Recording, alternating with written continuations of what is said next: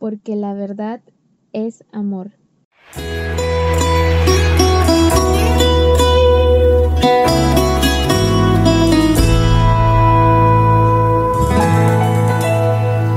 Hola, ¿cómo están? Mi nombre es Nazarena Garay y este es el podcast Veritas Caritas. De todo mundo para este lugar, partimos, voamos, chegamos aqui.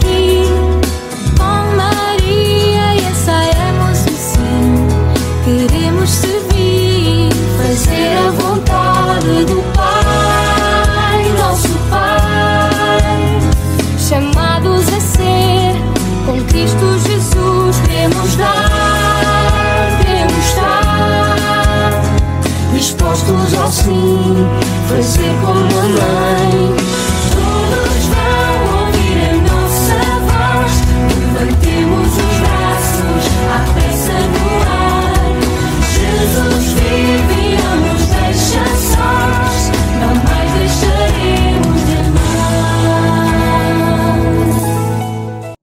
El día de hoy tenemos nuevamente como invitado especial a Maximiliano. El año pasado tuvimos la oportunidad de grabar un episodio sobre los padres de la Iglesia Católica y nos faltaba la segunda parte de esta, de esta charla, de esta conversación, ¿no? Eh, el día de hoy vamos a tocar el tema de la Reforma Protestante. Y bueno, ustedes ya conocen a Maximiliano. Él tiene actualmente 24 años desde que estuvo, em, bueno, estuvo dentro del protestantismo alrededor de 24 años en, el- en la organización, denominación llamada Los Hermanos Libres y actualmente tiene cinco años como eh, convertido dentro de la Iglesia Católica. Estudia en el Seminario Catequístico de Bahía Blanca, en Argentina, y pues en sus tiempos libres dicta clases de música como un trabajo personal en la ciudad de Buenos Aires, ¿no? Y nada, agradecida nuevamente con tu presencia, Santiago. Y, y nada, este, el día de hoy es un tema un poco diferente a lo que estuvimos hablando, pero que es de suma importancia. Y yo siempre cuando, cuando empecé a indagar sobre estos grupos, eh, yo siempre he sido católica, pero hubo un tiempo en el cual pues me alejé enormemente de la iglesia por grupos protestantes que, que- que participan dentro de mi universidad. Eh, siempre tuve estas cuatro preguntas, o cinco preguntas en realidad, que te quiero hacer el día de hoy, ¿no? La primera de ellas es, ¿cuál fue la razón realmente, desde, desde el punto de vista real de la historia, sobre el estallido de la reforma protestante en Alemania? Bueno, eh, saludos para todos y muchas gracias por la invitación nuevamente. Siempre un placer y para la gloria de Dios siempre poder este, brindar la, lo, que más se pueda de información para eh, nuestros hermanos católicos para que puedan eh, entender todos los procesos de que fue esta revolución protestante desde Alemania y bueno, que se extendió por varios países, ¿no? Eh, con respecto a la primera pregunta que me hiciste, más que nada la razón principal de la revolución protestante, porque muchos les llaman reforma, pero en realidad a veces eh, habría que eh, utilizar un poco mejor los términos, sino que eh, la reforma como le llaman, no fue una reforma como tal, sino una separación completa de, la iglesia, un, una, un, desarraigo de las estructuras fundamentales y básicas de la fe y de la tradición de la iglesia. ¿no? Lo principal que podemos decir es que la, la reforma, llamada reforma, fue un proceso en el cual se buscó romper lo que sería la unidad de la iglesia y eliminar eh, de cuajo lo que sería la obediencia a la iglesia de Roma, ¿no? que en ese momento, como sabemos desde el principio de la, de la cristiandad, la iglesia de Roma tuvo la preeminencia. Y empezó, bueno, como sabemos, en Alemania, con Martín Lutero, luego después en, en, Suiza con Calvino, con Zwinglio, en Inglaterra también tenemos con Enrique VIII, etcétera, ¿no? Después se, se fue hasta lo que sería la región de, Flandes, de los Países Bajos, lo que sería Holanda. Ahí se forman lo que serían las tres iglesias históricas, ¿no? Eh, de Alemania, la luterana, la calvinista en, Suiza y Francia, y, después la iglesia anglicana, que sería en, en Inglaterra, ¿no? No, no solamente eh, se separan de Roma, las iglesias, no como habíamos dicho, se produce una revolución en los dogmas, en la totalidad casi de los dogmas y de la disciplina que se aceptó hasta entonces en casi toda la cristiandad en ese momento, lo que pretendía el, emperador este, Carlos V, que se llamara la Universitas Cristiana. Lo que quería hacer era un, imperio en el cual eh, tenga como primacía eh, la fe, la unidad de la fe. Entonces, por cuestiones políticas, luego que ya vamos a estar hablando, se derriba esta idea del, gran imperio cimentado en la fe para este, eh, lograr este, la formación de las llamadas iglesias nacionales, iglesias nacionalistas, que fueron estas de, Alemania, Francia, eh, Suiza, Inglaterra, y lo que vamos a ver luego, ¿no? Porque antes, como decía Belloc, ¿no? Este gran historiador, antes era Europa, era la fe, y la fe era Europa. Y esta estructura se descentraliza se rompe con la llamada eh, reforma. ¿no? sé si tenías alguna otra pregunta. Sí, eh, justo lo has mencionado, ¿no? El nacionalismo. Muy aparte que hay varias cuestiones políticas por las cuales esta, esto va a suceder, ¿no? Pero, por ejemplo, a mí siempre me llamó la atención cómo eh, los protestantes, ¿no? Tienen como una figura de, un poco más de un santo a, Lutero. Y pues se crea esta imagen, ¿no? Del redentor, del salvador de la iglesia, cuando incluso caeríamos hasta cierto punto en, en pecar, ¿no? Como que el iluminado que sí pudo predecir todo lo que ya había sucedido, o sea, ignorar 1500 años de historia y proponer que estos cambios se den así por así en base a un fundamento totalmente humano y pues a los católicos siempre nos atacan con respecto a las bulas papales o el tema de, la construcción de la cúpula de San Pedro o el tema de las indulgencias. Eh, y yo quería preguntarte a ti, en base a hechos históricos, em, ¿cómo un católico realmente preparado puede responder hacia estas, estas nociones que normalmente tiran de, de la parte de la historia que sucedieron, pero no necesariamente como ellos lo plantean, ¿no? O sea, una cosa es eh, la tergiversación de la propia historia, de la, de la propia realidad. Eh, y quería preguntarte eso. Eh, ¿Es verdad que, que, Lutero se va a, por así decirlo, revolucionar y crear su iglesia por las bulas o por los problemas que acontecían dentro de la iglesia católica en un tiempo determinado? Bueno, sí, son, son varios temas, ¿no? La cuestión de las bulas y los edictos papales em, se van a dar luego de la irrupción de Lutero en Alemania. Él, este, como sabemos, va, que no es una historia verídica, pero, pero bueno, se dice que él clava las 95 tesis en la, en la Catedral de Wittenberg, en Alemania. Luego de esto, eh, el, emperador va a convocar, el emperador eh, en ese momento, em, Carlos V, si no me equivoco,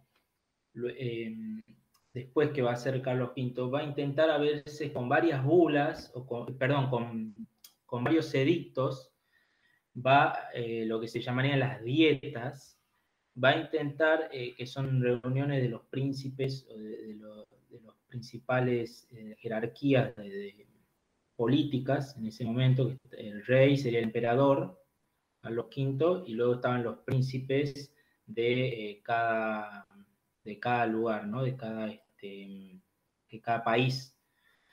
Entonces él va a intentar redactar ciertas dietas donde se va a proponer eh, eh, la unificación nuevamente de, las religiones después de esta divergencia, después de esta, después de esta reforma, después de esta eh, desunión que se crea.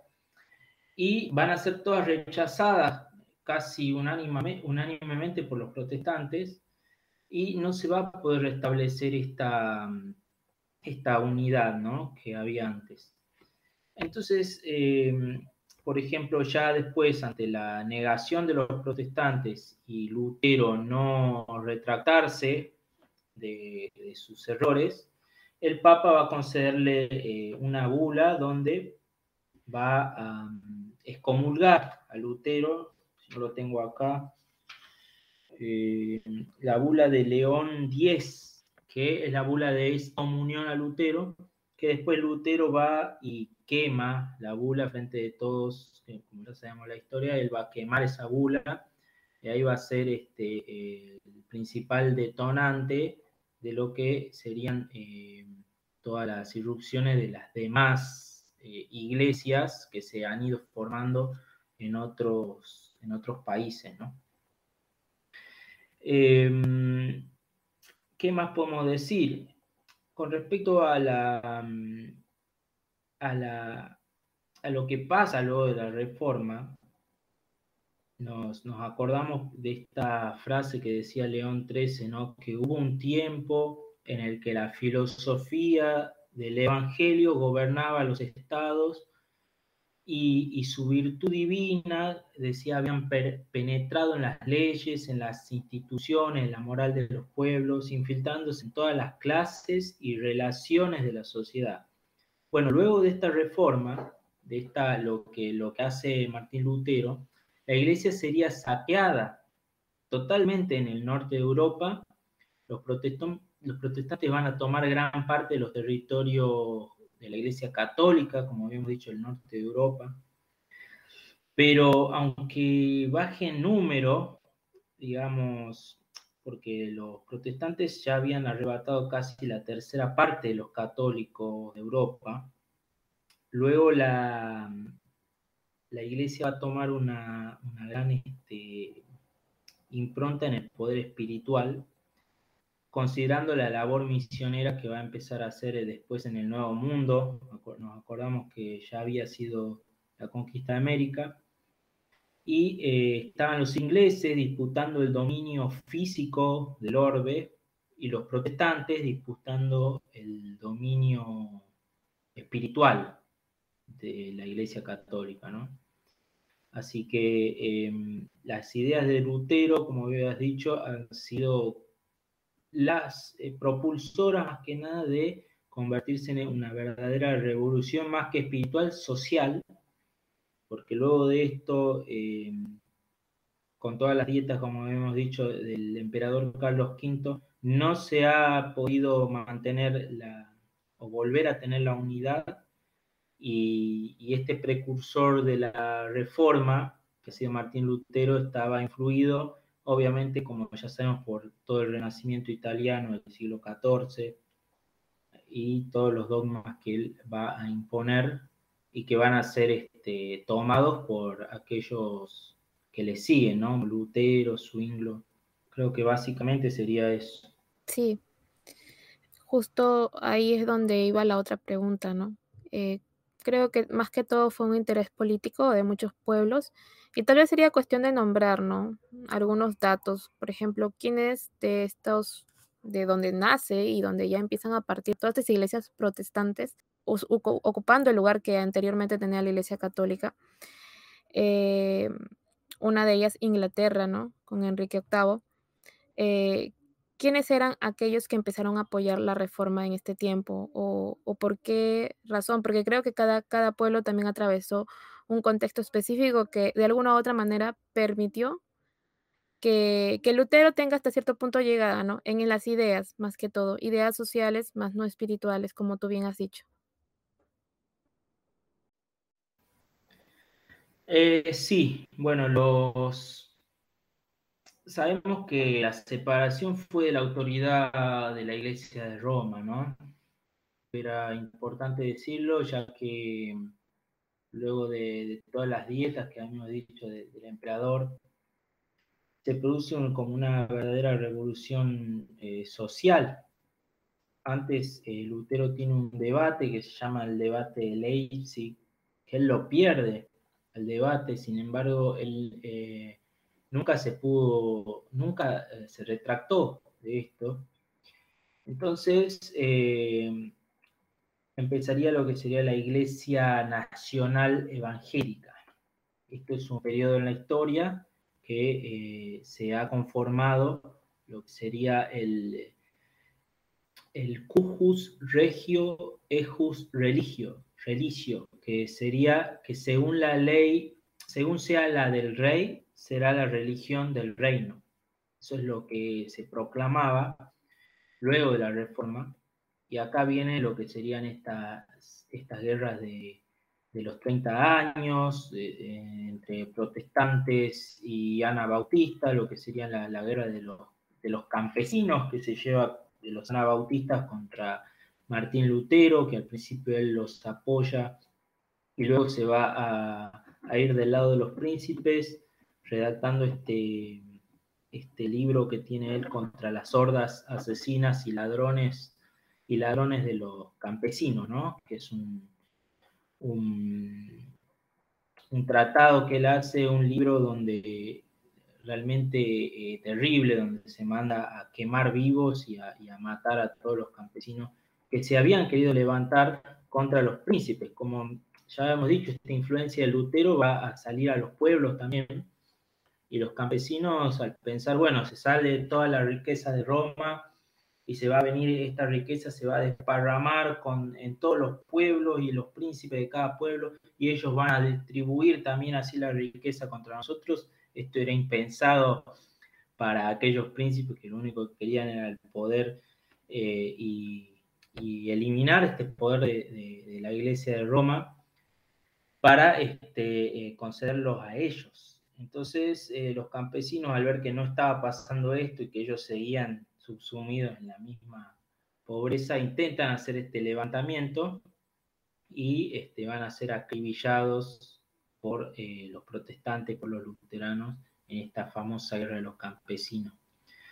Luego en Suiza se va a dar otro movimiento, en 1518 más o menos en Zurich, donde va a aparecer este reformador Zwinglio, que eh, va a empezar a predicar también eh, lo que serían los, las formas protestantes o los lemas protestantes, si podemos decir las solas protestantes, que ya sabemos que los protestantes después de Martín Lutero tienen estas cinco solas, que son eh, la sola fe, sola gracia, solo a Dios gloria y solo Cristo. Y este, lo principal era más que nada destruir el celibato y legitimar a los monjes a abandonar este, esta, esta cuestión del celibato, ¿no? Para, casarse. Obviamente después Lutero, eh, luego de abandonar el celibato, se casa con una monjita. Eh, y, luego de esto en Suiza, como había dicho, va a eh, surgir este protestante Lutero, eh, este protestante Zwingli, que va a tomar las ideas de Lutero y que va a agregar la predestinación también, un poco más fuerte, que, lo, que es lo que va a tomar un poco más tarde Calvino, en lo que sería la Suiza francesa en 1532. Ahí toma este, Calvino su idea ya de la predestinación eh, y publica un tratado que se llama la Institución Cristiana en Ginebra, eh, donde había mucha también anarquía política y, bueno, fue expulsado, después Calvino vuelve eh, y organiza ya un, lo que sería después cuando vuelve a Ginebra, organiza lo que sería un consistorio, se llamaba, que vigilaba ya a las personas, la vida pública de las personas, privada, ahí jugaba con pena de muerte a los llamados herejes, no sabemos que le cortó la cabeza a Gruet, un, hereje que defendía la Trinidad, supuestamente para, Calvino, y mató también a Miguel Servet, conocidísimo, eh, conocidísimo este, doctor, que es el que, el que hizo, descubrió lo que sería la doble circulación de la sangre, si no me equivoco. Bueno, este Calvino lo, manda a matar, ¿no? Así que estas, bueno, estas son las consecuencias, obviamente, de, la reforma protestante eh, en base a este principio, ¿no? una de las cinco solas que es la libre interpretación de la escritura, el libre examen, que es lo que van a tomar todos los reformadores luego y van a ver, en cada uno vamos a ver que van a ir tomando doctrinas diferentes y van a empezar a también tener este, conflictos. Por ejemplo, Zwinglo con Lutero tiene el conflicto de la transustanciación. Eh, Lutero defendía no la transustanciación, pero sí la consustanciación, que va a tener este conflicto con Zwinglo, que Zwinglo decía que solamente era un símbolo y luego eh, Calvino también va a tener un, conflicto con Lutero y con Zwinglo con respecto a la doctrina de la predestinación. Ella la lleva a un punto mucho más alto, que la predestinación absoluta, y sacando todo lo que sería la, jerarquía de, eh, de la iglesia, ¿no? Ya para Calvino la iglesia no tenía que ser jerárquica, y así pasamos a Inglaterra, vamos a hacer un cortito marco histórico, que sería ya en la época de Enrique VIII y luego de eh, Isabel, ¿no? Enrique VIII al principio, eh, como sabemos, siente una pasión tremenda por eh, esta mujer, Ana Bolena, y él es persuadido por un primer ministro que es Cromwell y asesora, lo asesora un, sacerdote que era inglés que después se va a apostatar de la fe que es Cranmer y él bendice su unión con esta dama de honor que era Ana Bolena, a pesar de que ya estaba casado Enrique VIII por, esta, por, esta, por este pecado ¿no? de la seducción, de la concupiscencia, él se va a casar a pesar de que ya estaba eh, casado con Catalina de Aragón, él se casa con Ana Bolena, ¿no? Y este, se lo excomulga en el año 1533 a, Enrique VIII. Eh, y después él promulga un decreto que se llama el Acta de Supremacía, que era que el rey supremo iba a ser el jefe de toda la iglesia de Inglaterra. Eh, como había muchos católicos en Inglaterra en ese momento, él conserva algunos sacramentos, pero no la autoridad del Papa, y sí empieza a este, perseguir y decapitar, matar a católicos y protestantes. Va a matar este, a Tomás Moro, este gran mártir de la iglesia, y Juan eh, Fisher, se llama eh, inglés. Entonces, bueno, básicamente es por el deseo de pasión con, con Ana Bolena que toma este camino Enrique VIII. Igual después le corta la cabeza, como ya sabemos. Así que básicamente eso sería un marco histórico de las tres iglesias llamadas históricas, ¿no? Después, después se siguen dividiendo, ya lo vamos a ver. Exacto. Nos has ampliado un gran marco histórico y mm, más que, bueno, me has hablado también de guerras, me has hablado de, las separaciones, de las razones, pero hay luteranos eh, y actualmente protestantes que dicen que al contrario todo esto fue para bien, ¿no? El para bien de las naciones. Eh, y muchos de ellos dicen que pues la, como lo llaman, la reforma, lo que trajo fue progreso cultural, porque antes estábamos sucumbidos a, la ignorancia, ¿no? Eso es lo que, lo que comentan. Entonces yo pregunto esto, ¿es verdad que Lutero trajo un progreso cultural con la reforma protestante? En esto abarca el tema de que se tradujo por primera vez la Biblia, eh, había educación pública, eh, las libertades y un concepto de justicia moderno. Bien, eh, con respecto a esto, no. no, realmente fue en lo cultural fue un fracaso total, eh, una decadencia completa en lo cultural eh, a partir de lo que sería la reforma.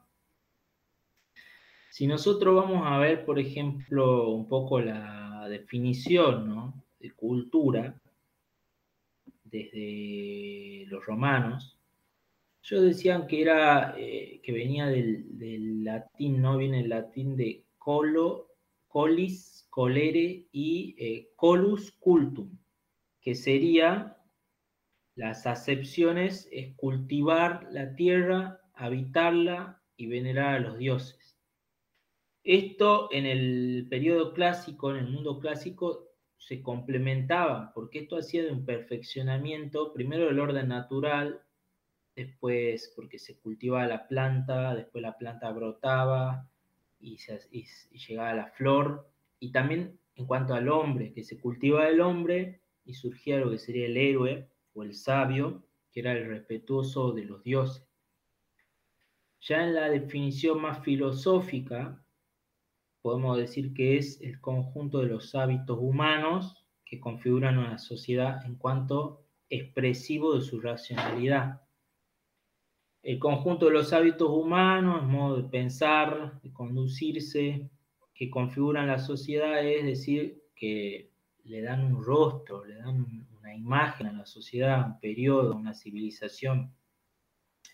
Y a la expresión de su racionalidad es que la racionalidad explica la posibilidad de trascender la cultura, incluso también hasta modificarla. ¿Por, ¿Por qué? Por la capacidad reflexiva del hombre el hombre también, eh, aunque viva bajo un determinado momento cultural, él puede de una manera elevarlo por medio de su reflexión, trascender.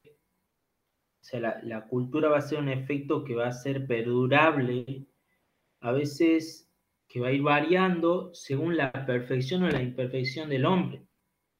Por, es, por ahí, por ejemplo, es que nosotros decimos que de una cultura puedan poseer grados de más o menos eh, culturales, podemos decirlo, de acuerdo a aquel, eh, eh, aquel modo de, de razonar del hombre.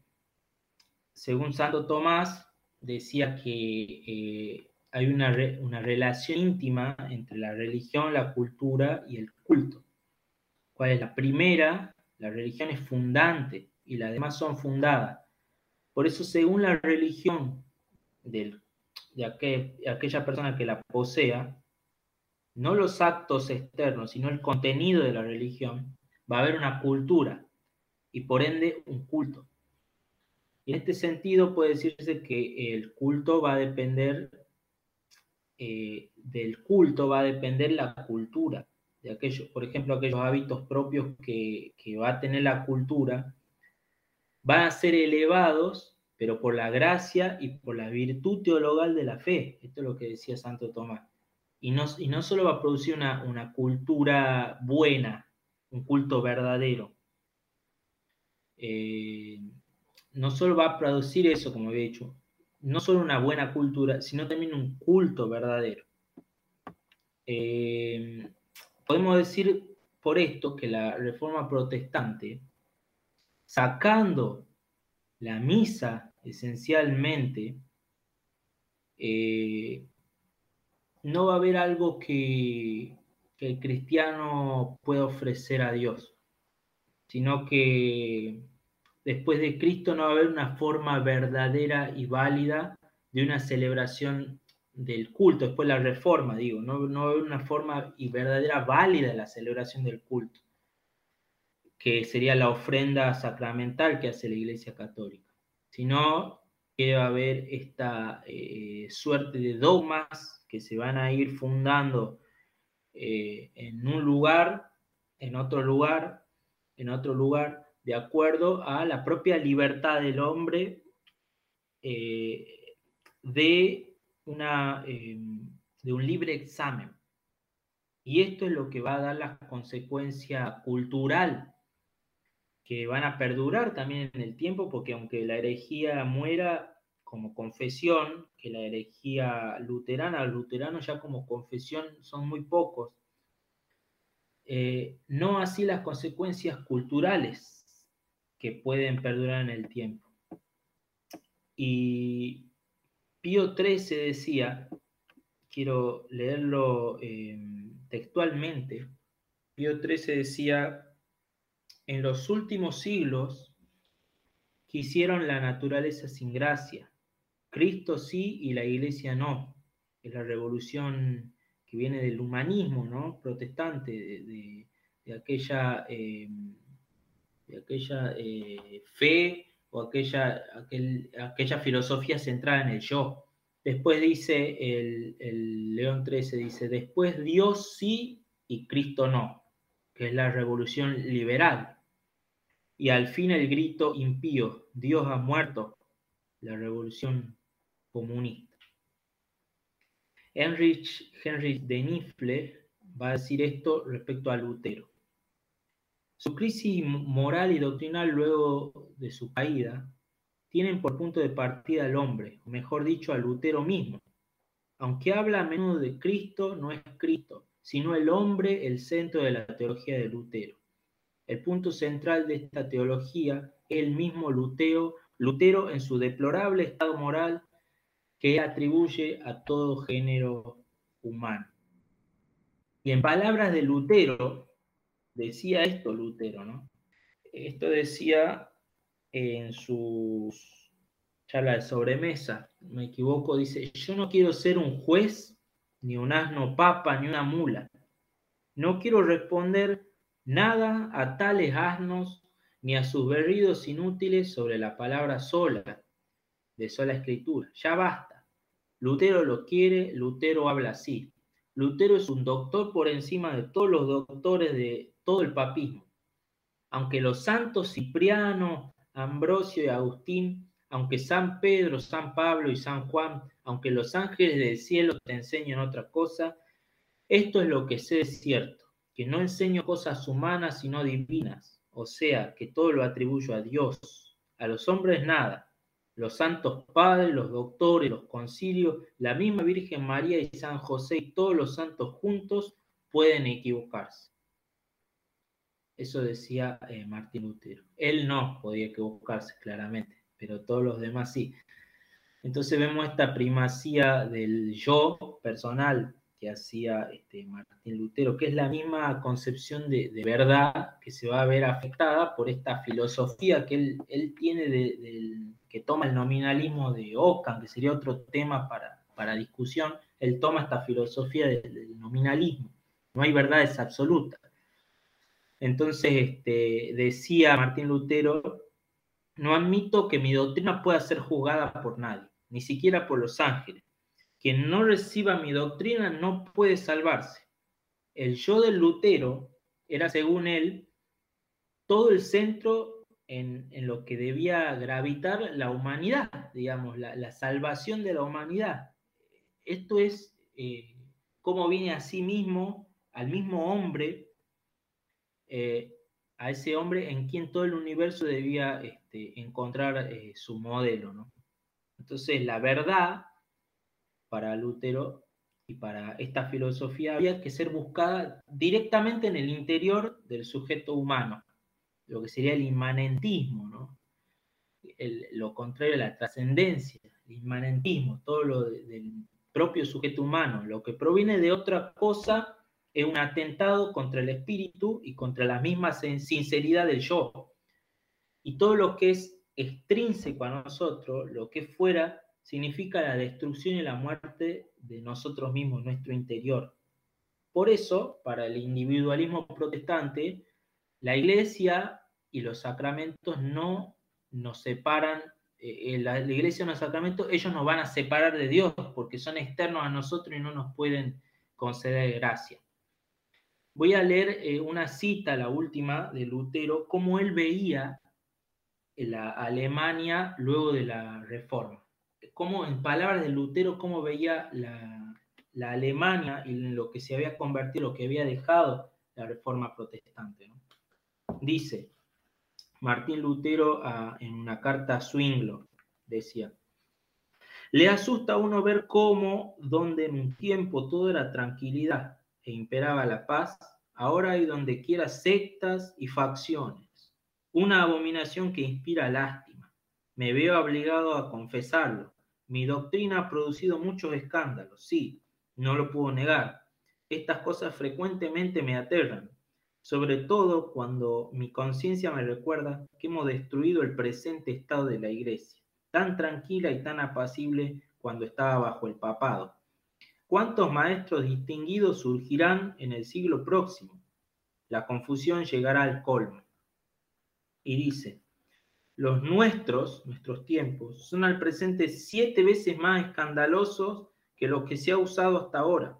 Nosotros robamos, mentimos, engañamos, comemos y bebemos y nos entregamos a todo género de vicios nosotros los alemanes somos al presente el ludibrio y la vergüenza de todo el mundo que nos califica de puercos, ingomniosos y obscenos. Dimos casa a un diablo, pero se nos han echado encima otros siete peores. La avaricia, la usura, la deshonestidad, la crápura, la blasfemia, la mentira, el fraude progresan desmesuradamente harto más que bajo el papado. Tan vergonzoso estado de cosas desacredita el Evangelio y sus predicadores, dando lugar a que se diga, si esta doctrina fuese verdadera, la gente sería más piadosa. Nosotros los alemanes, escribía Lutero, pecamos, somos esclavos del pecado, vivimos en los placeres carnales, nos asfixiamos bárbaramente en el libertinaje, queremos hacer cuanto nos venga en talante y todo lo que cede en servicio del diablo y queremos ser libres de hacer lo que nos antoja. Son pocos los que piensan en la grave dificultad de librarse de los pecados. Están contentísimos de haberse desgarrado del Papa y de la autoridad eclesiástica y de las demás leyes, pero no paran mientes en el modo con el que deben servir a Cristo y, y preservarse en los pecados. Si yo tratara de pintar a Alemania, debería copiar en ella la figura de una marrana. La virtud de la palabra, escribía el 22 de marzo de 1522, o está del todo escondida o por lo menos está en todos nosotros tan desmadejada que me maravilla en extremo, porque todavía somos tan beliacos como antes, crueles, necios, impacientes, temerarios, borrachos, disolutos y amigos de Camorra. En una palabra no se manifiesta aquella contraseña y divisa de la caridad de los cristianos y se verifica en nosotros el dicho de San Pablo, tenemos todo el reino de Dios en las palabras y no en las obras. Esto lo decía el propio eh, Martín Lutero en sus escritos. Wow, confesión antes de morir. ¿Se habrá arrepentido o no se habrá arrepentido? Bueno, hay una, perdón, hay una, una última, eh, antes de morir, hay una, un escrito de Lutero. Él estaba con una monjita, Catalina Bombora se llamaba, y él decía, eh, el escrito dice, ¿no? Eh, llegando cierta vez, Lutero, a ver si lo encuentro acá, Cierta vez descansando en el fondo de su jardín, la joven esposa de Lutero se sentó a su lado, notaba angustia y cabizbajo a Martín, y le dice Catalina que no sabía lo que pasaba, y le muestra tímidamente la belleza del cielo y de las nubes y del sol. Y dice Lutero, qué lástima, bello cielo, que no te veré jamás y ella le dice angustiada y presa del terror indescriptible por la vida que llevaban, dijo, Martín, ¿y si volvemos atrás? Y él le contestó, no, el carro ha marchado demasiado lejos del bar, dijo Lutero retirándose y dejándola en soledad.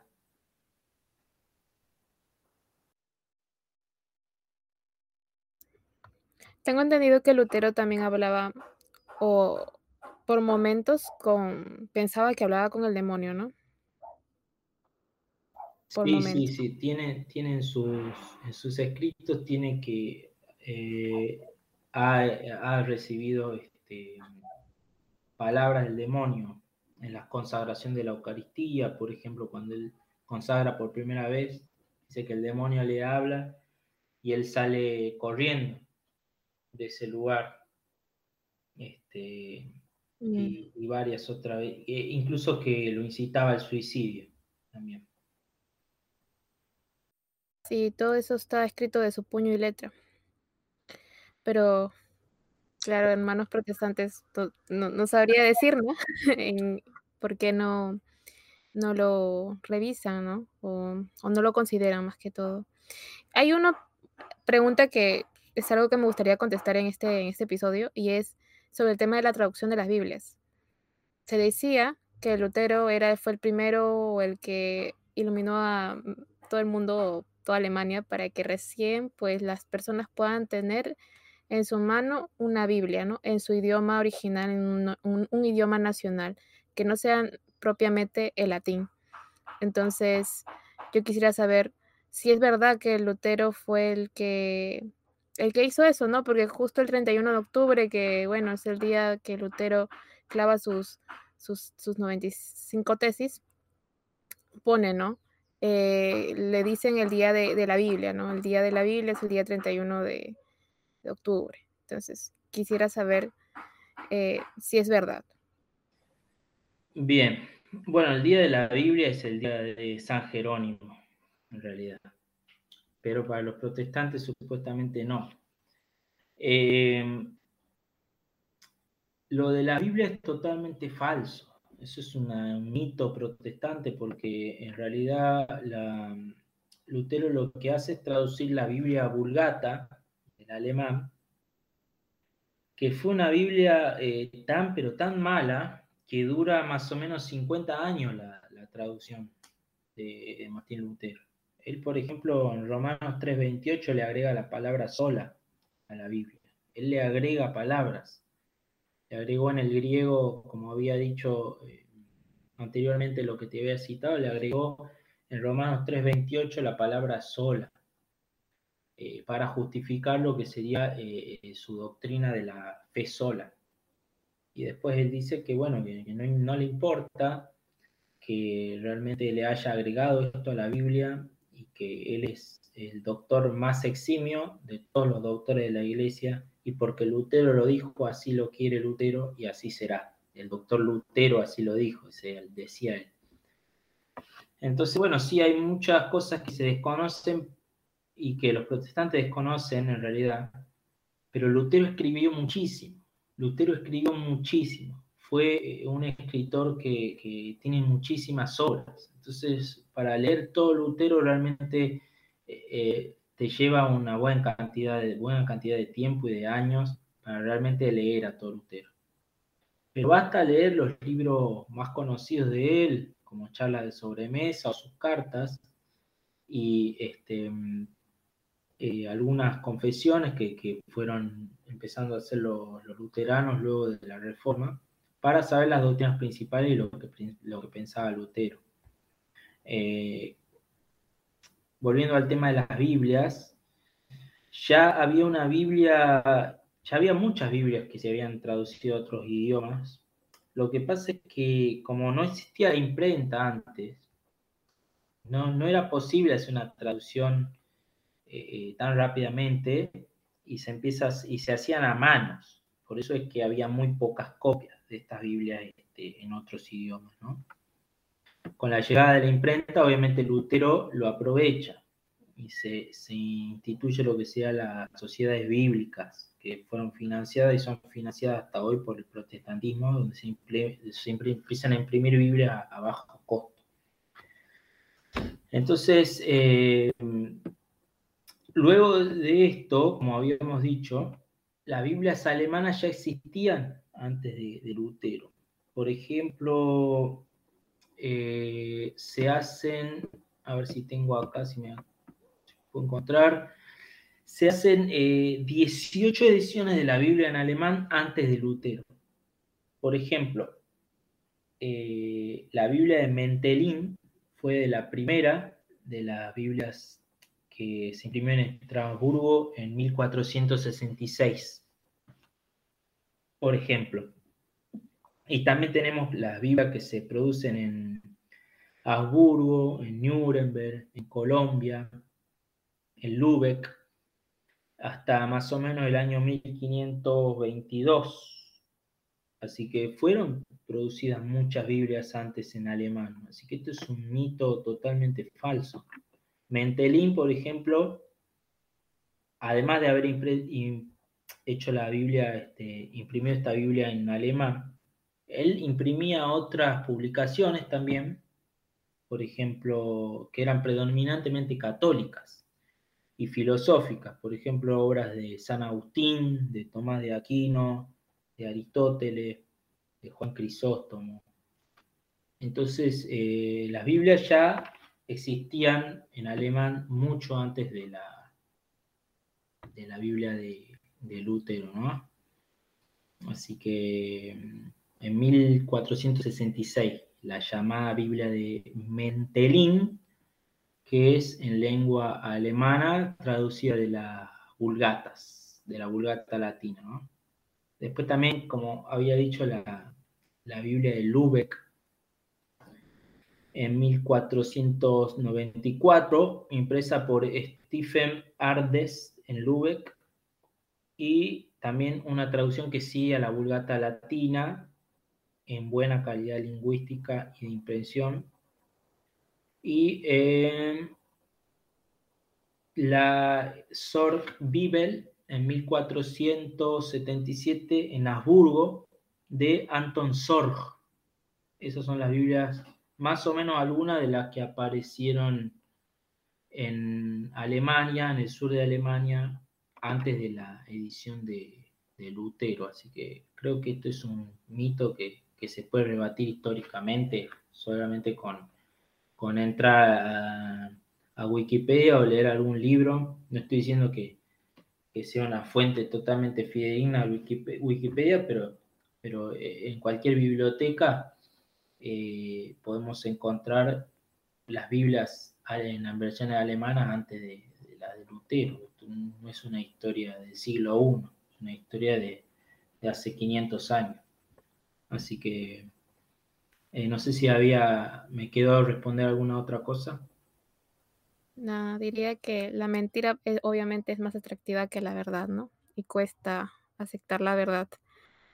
Eh, yo te quiero preguntar, esa es la, otra pregunta que vamos a pasar, ¿qué tanto consideraríamos o consideras en realidad que de las enseñanzas de Lutero siguen prevaleciendo en las iglesias protestantes de, de hoy en día, ¿no? Porque ahora hay de todo, o sea, y estoy investigando y obviamente había hay escritos incluso donde Lutero pues no ve a la Virgen María como actualmente ven los protestantes a la Virgen, a, la, a, María, ni siquiera como, como siempre Virgen. Y obviamente hay a veces irrespeto, ¿no? Hacia ciertos, ciertos dogmas que la Iglesia Católica siempre ha tenido, siempre ha tenido, pero Lutero pues en, un primer momento pues trataba de tener un respeto, no voy a decir no, pero él Consideraba a María como madre de Dios, eso consideraba. Pero hay protestantes y sectas que no consideran a María como madre de Dios, lo consideran como una simple mujer, ¿no? Eh, y por eso te pregunto, ¿qué tanto en la actualidad de Lutero sigue quedando en estas iglesias protestantes? Porque muchas de ellas, las que se fundan en una esquina, las que se fundan por donde sea, literal, eh, no tienen una base más que simplemente la libre interpretación de, la Biblia. Eh, es más, y están algunos de los que están al menos en mi territorio peruano, no tienen esos 66 libros que supuestamente de los siete que quitaron de la Iglesia Católica, sino tienen menos, no, menos de 66 libros incluso. Entonces yo te pregunto eso, ¿qué, qué, podemos quedar o qué, qué, quedó de Lutero en la actualidad? Bien, Voy a leer un poco lo que dice en Historia de la Iglesia Boulenger. Boulenger es un gran libro de Historia de la Iglesia. ¿Qué es lo que, por qué se dividen y no conservan su unidad? Dice eh, en Historia del Protestantismo. En Historia de la, de la Iglesia, en la parte de los tiempos modernos, donde habla de Historia del Protestantismo, dice, el protestantismo tuvo que sufrir el mal de las herejías también o de las doctrinas que se oponían a las prédicas de Lutero y Calvino. Pero menos afortunado que el catolicismo, no logró restablecer ni mantener su unidad por el hecho de haber proclamado el libre examen como uno de sus dogmas esenciales. Suprimiría, al menos teóricamente, los medios conducentes a terminar las controversias y a lanzar a las sectas de su seno. Em, como dice acá Bowleger, importante tener en cuenta por qué se producen todas estas divisiones. Y una de las razones fundamentales es el, cambio de autoridad o, el pase más que nada de la autoridad de la iglesia y de la autoridad de la tradición a tener una única fuente de autoridad que es la escritura. Y no solamente eso, sino que el libre examen de la escritura. O sea, cada uno en base al Espíritu Santo que es puesto en nosotros, eh, va a poder interpretar y tener un libre examen en la escritura y por esto va, eh, se va a negar quizás eh, la autoridad principal o primera de las iglesias históricas. Viene Lutero y se separa del Papa, reniega de su autoridad. Entonces viene un sucesor de Lutero y le dice, pero vos renegaste el Papa de esta autoridad, ¿qué derecho tenés para ser mi autoridad? Entonces yo voy a renegar también de esta autoridad que vos me propones y yo voy a tener eh, mi libre examen y así mismo el sucesor de esa persona va a renegar de la autoridad de la anterior persona que hizo el libre examen, va a hacer su propio libre examen y así se van a ir dividiendo como ha pasado en el protestantismo y nunca haber llegado a la unidad. Los protestantes han intentado en muchos momentos hacer este, especies de concilios, ¿no? Lo que se llamarían las confesiones de fe. Eh, y esas confesiones de fe, más allá de, haber planteado algunas cosas de igualdad, nunca han llegado a, a perdurar en el tiempo en la unidad del protestantismo. Entonces por eso es que hoy en día el protestante, eh, lo que se llamaría protestante, no son ni luteranos ni calvinistas, o pueden ser luteranos o calvinistas, pero después se han dividido en diversas eh, sectas. Así que es por eso la, cantidad y la diferencia en cuanto a los dogmas que vos me decís. Porque, por ejemplo, los pentecostales han tenido una, fuerte eh, incidencia anticatólica, obviamente que viene de la reforma, pero de ciertos aspectos de la reforma, de ciertas sectas que han surgido de la reforma. Por ejemplo, em, en la iglesia anglicana se han dividido en iglesias presbiterianas y las iglesias de, eh, los episcopales. entre los calvinistas, por ejemplo, se han dividido entre las iglesias arminianas que, producían, que, tenían esta diferencia en cuanto a la cuestión de la predestinación, eh, lo que sería la controversia entre Arminio y Calvino. Y de ahí, por ejemplo, em, de los presbiterianos y de las iglesias este, presbiterianas van a salir eh, ya en el norte de, de América, lo que serían los puritanos, nos acordamos que los puritanos han hecho esta casa de brujas, eh, que se llama la casa de brujas de Salem, que, han, que habían, este, que mataban brujas, supuestas brujas, y por esta, por esta condición que tenían ellos de, de estas sectas pietistas que se llaman, ¿no? Y decían que, bueno, eran católicos, ¿no? Normalmente cuando hablan sobre la quema de brujas, sacan que son católicos. Ah, sí, sí, sí. Bueno, no, eran este, protestantes eh, puritanos, ¿no? Y también los cuáqueros, que han salido también de estos, los cuáqueros que, has, que lo ha fundado Fox, vamos a ver que van a haber muchos fundadores diferentes. eh, Fox, a funda Jorge Fox, que eran los cuáqueros que, que, se llamaban así porque temblaban, ellos temblaban cuando, cuando le venía el Espíritu Santo, les producía una especie de temblor y así revelaban las cosas.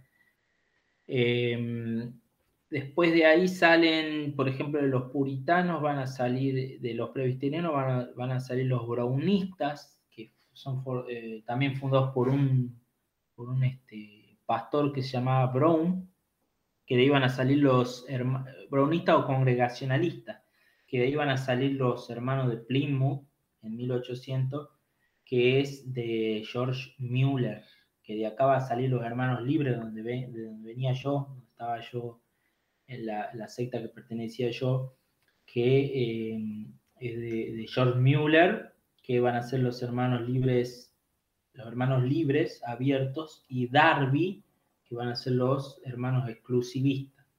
Entonces, así se van a ir dividiendo en diferentes sectas, y ya vamos a ver que, por ejemplo, después en los anabautistas, que vienen de la época de los campesinos, liderados ahí por Thomas Münzer, que, bueno, que Lutero los mata todos, eh, van a salir lo, que sean los socinianos, que negaban la Trinidad, por este eh, Socino, después van a ser los menonitas, que bueno, que ellos ya, que los conocemos hoy, que, que son los que no hacen servicio militar, que, se niegan al bautismo de niños, que, es fundado por Meno eh, Simons.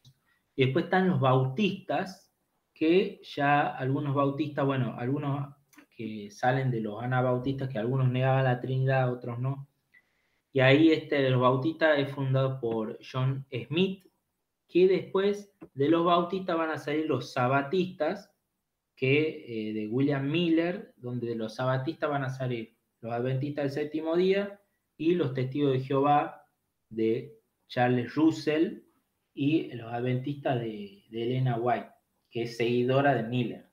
Así que vemos todas estas ramas eh, se han empezado a, difundir luego de la reforma y cada una eh, tendremos que ver bien específicamente en cuál o a dónde se empieza a negar aquellos dogmas eh, de la Iglesia Católica en cuanto a la Virgen María. Si bien Lutero compone o tiene obras muy, este, eh, muy eh, si se puede decir, muy buenas respecto a la Virgen María, antes de, de hacer la reforma, luego con las cinco solas, en especial con solo a Dios gloria, va a empezar a decirse que eh, no se le puede dar la gloria a ningún eh, ser humano, sino solamente a Dios.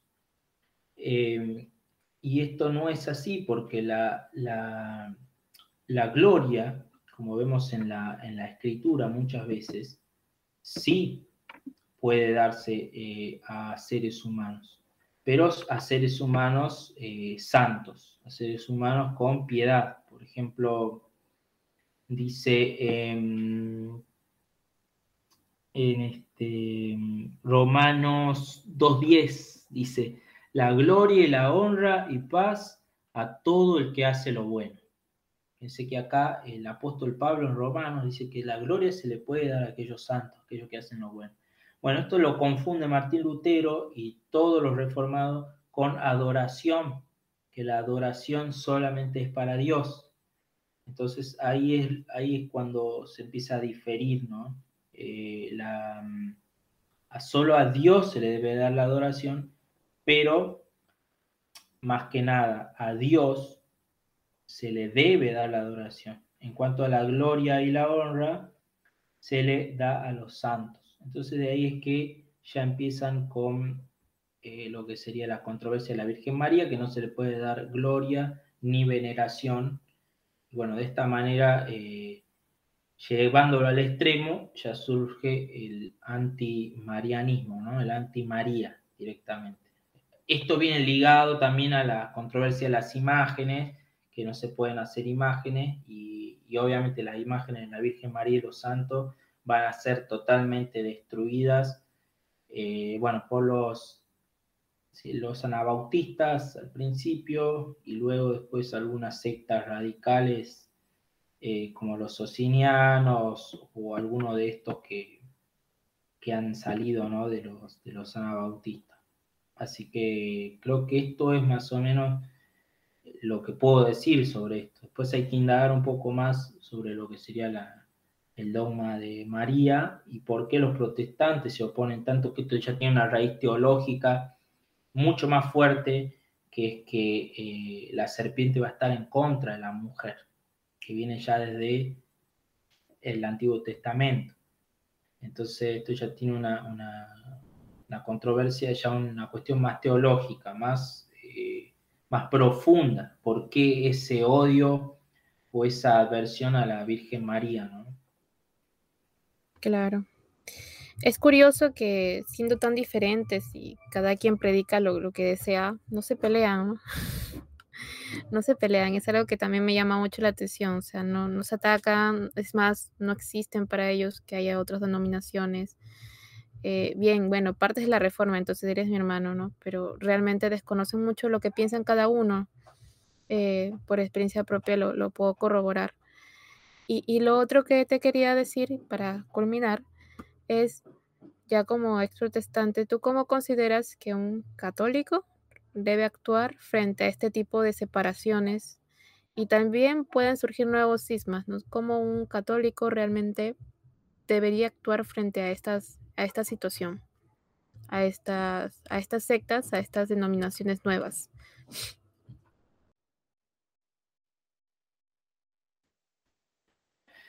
Bien, em, sí, es todo un tema también con el, con, además de lo que está pasando en la, en la propia Iglesia Católica, ¿no? Em, es importante que eh, los católicos, como han dicho ya muchos papas, eh, incluso Benedicto XVI tiene un, un importante discurso. Creo que cuando, si no me equivoco, después de un sínodo, tiene un importante discurso sobre la crisis de la iglesia, ¿no?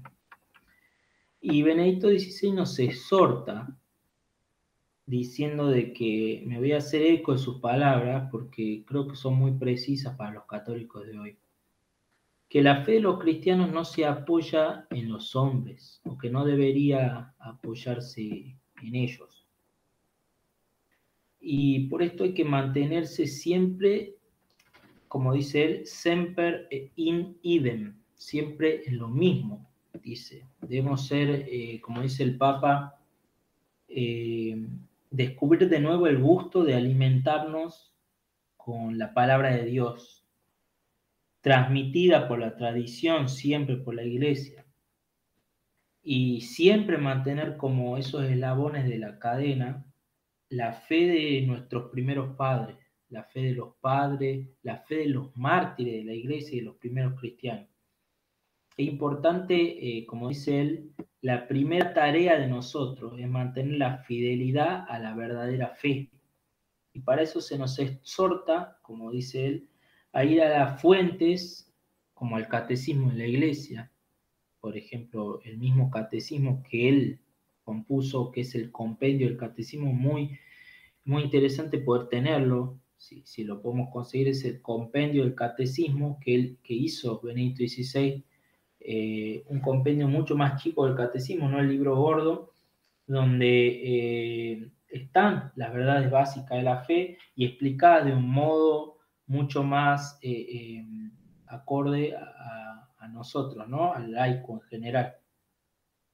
Y como dice el mismo Benedicto, ser fiel a la fe.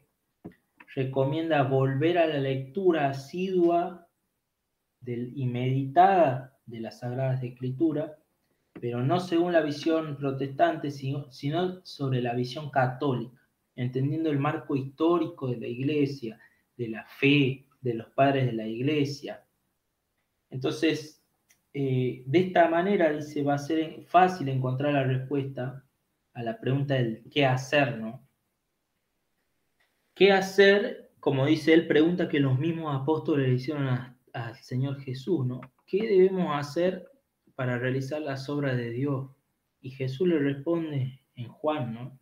La palabra de Dios es esta, creáis en el que ha enviado, en el que Él ha enviado, porque creyendo en Él se podrán hacer incluso obras mayores.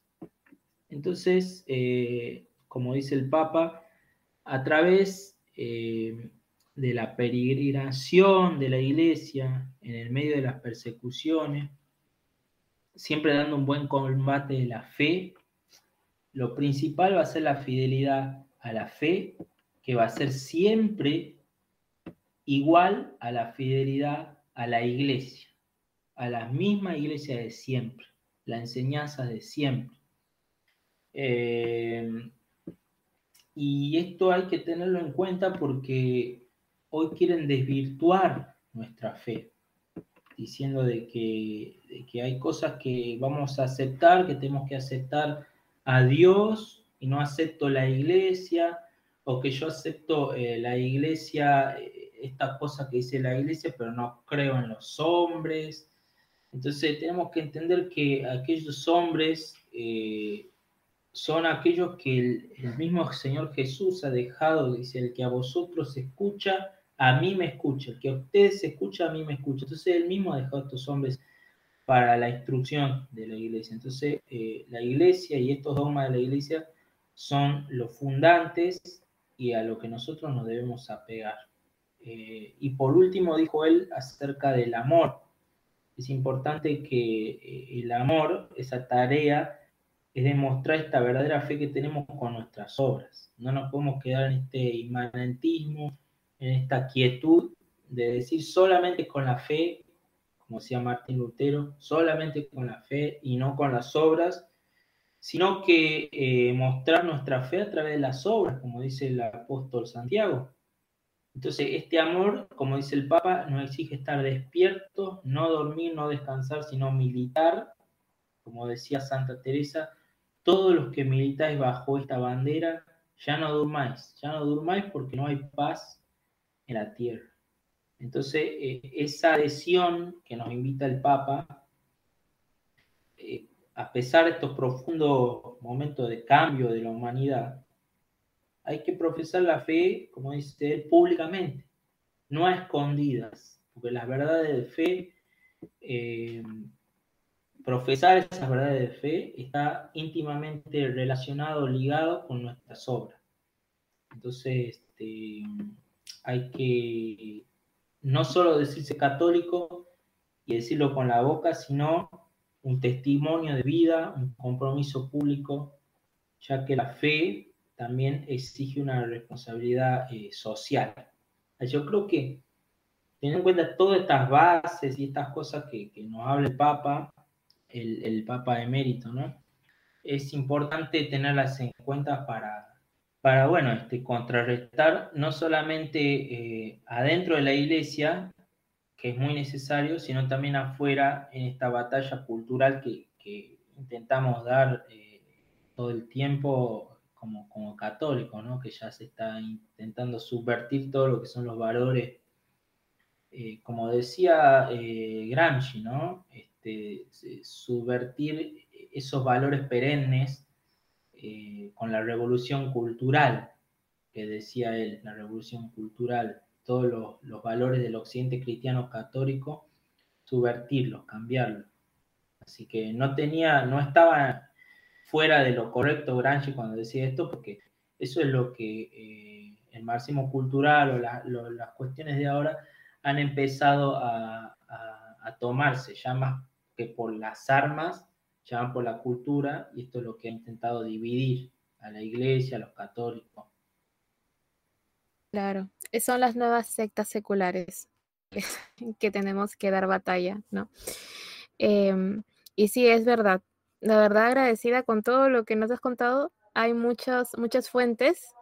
No sé si luego podrías tal vez pasarme algunas para ponerlas en la descripción, porque creo que Aquí en este podcast lo escuchan diferentes personas, tanto de diferentes países, pero lo escuchan también personas, eh, tal vez algunos protestantes, y se quedarán con la duda para que puedan ir a las fuentes primarias y puedan consultar, ¿no? Porque es necesario, es necesario. Un católico, un católico que es formado eh, realmente no puede caer en el protestantismo. Católico desinformado, futuro protestante realmente.